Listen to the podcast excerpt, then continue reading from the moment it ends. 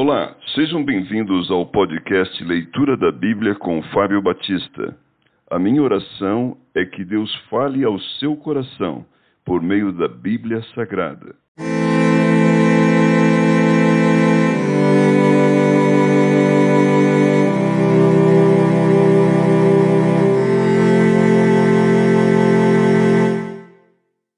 João capítulo 3 Nicodemos visita Jesus. Havia entre os fariseus um homem chamado Nicodemos, um dos principais dos judeus.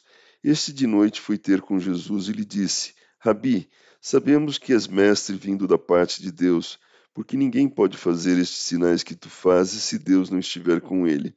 A isto respondeu Jesus: Em verdade, em verdade te digo que se alguém não nascer de novo, não pode ver o reino de Deus.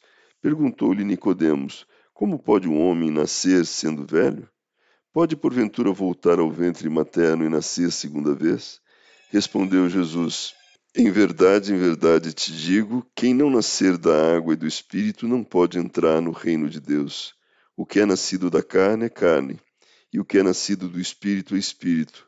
Não te admires, deu-te dizer: importa-vos nascer de novo. O vento sopra onde quer, ouves a sua voz, mas não sabes de onde vem, nem para onde vai Assim é todo o que é nascido do Espírito. Então lhe perguntou Nicodemos: Como pode suceder isto? Acudiu Jesus: Tu és mestre em Israel e não compreendes estas coisas?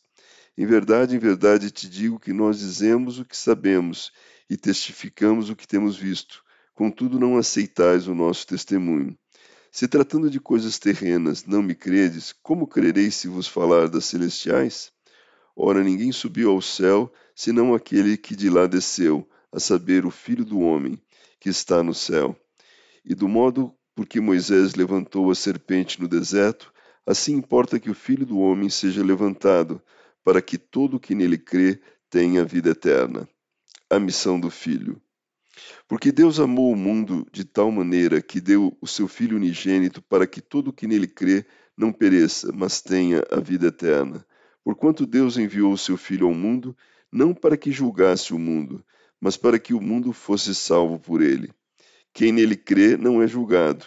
O que não crê já está julgado, porquanto não crê no nome do unigênito Filho de Deus. O julgamento é este: que a luz veio ao mundo, e os homens amaram mais as trevas do que a luz, porque as suas obras eram más. Pois todo aquele que pratica o mal aborrece a luz e não se chega para a luz, a fim de não serem arruídas as suas obras. Quem pratica a verdade aproxima-se da luz, a fim de que as suas obras sejam manifestas, porque feitas em Deus. Outro testemunho de João Batista. Depois disto foi Jesus com seus discípulos para a terra da Judéia. Ali permaneceu com eles e batizava. Ora, João estava também batizando em Enom, perto de Salim, porque havia ali muitas águas, e para lá concorria o povo e era batizado pois João não tinha sido encarcerado. Ora, entre os discípulos de João e um judeu suscitou-se uma contenda com respeito à purificação. E foram ter com João e lhe disseram: Mestre, aquele que estava contigo além do Jordão, do qual tens dado testemunho, está batizando, e todos lhe saem ao encontro. Respondeu João: O homem não pode receber coisa alguma se do céu não lhe for dada. Vós mesmos sois testemunhas de que vos disse: Eu não sou o Cristo, mas fui enviado como seu precursor. O que tem a noiva é o noivo, o amigo do noivo que está presente e o ouve, muito se regozija por causa da voz do noivo, pois esta alegria já se cumpriu em mim. Convém que ele cresça e que eu diminua. O filho em relação ao mundo. Quem vem das alturas certamente está acima de todos.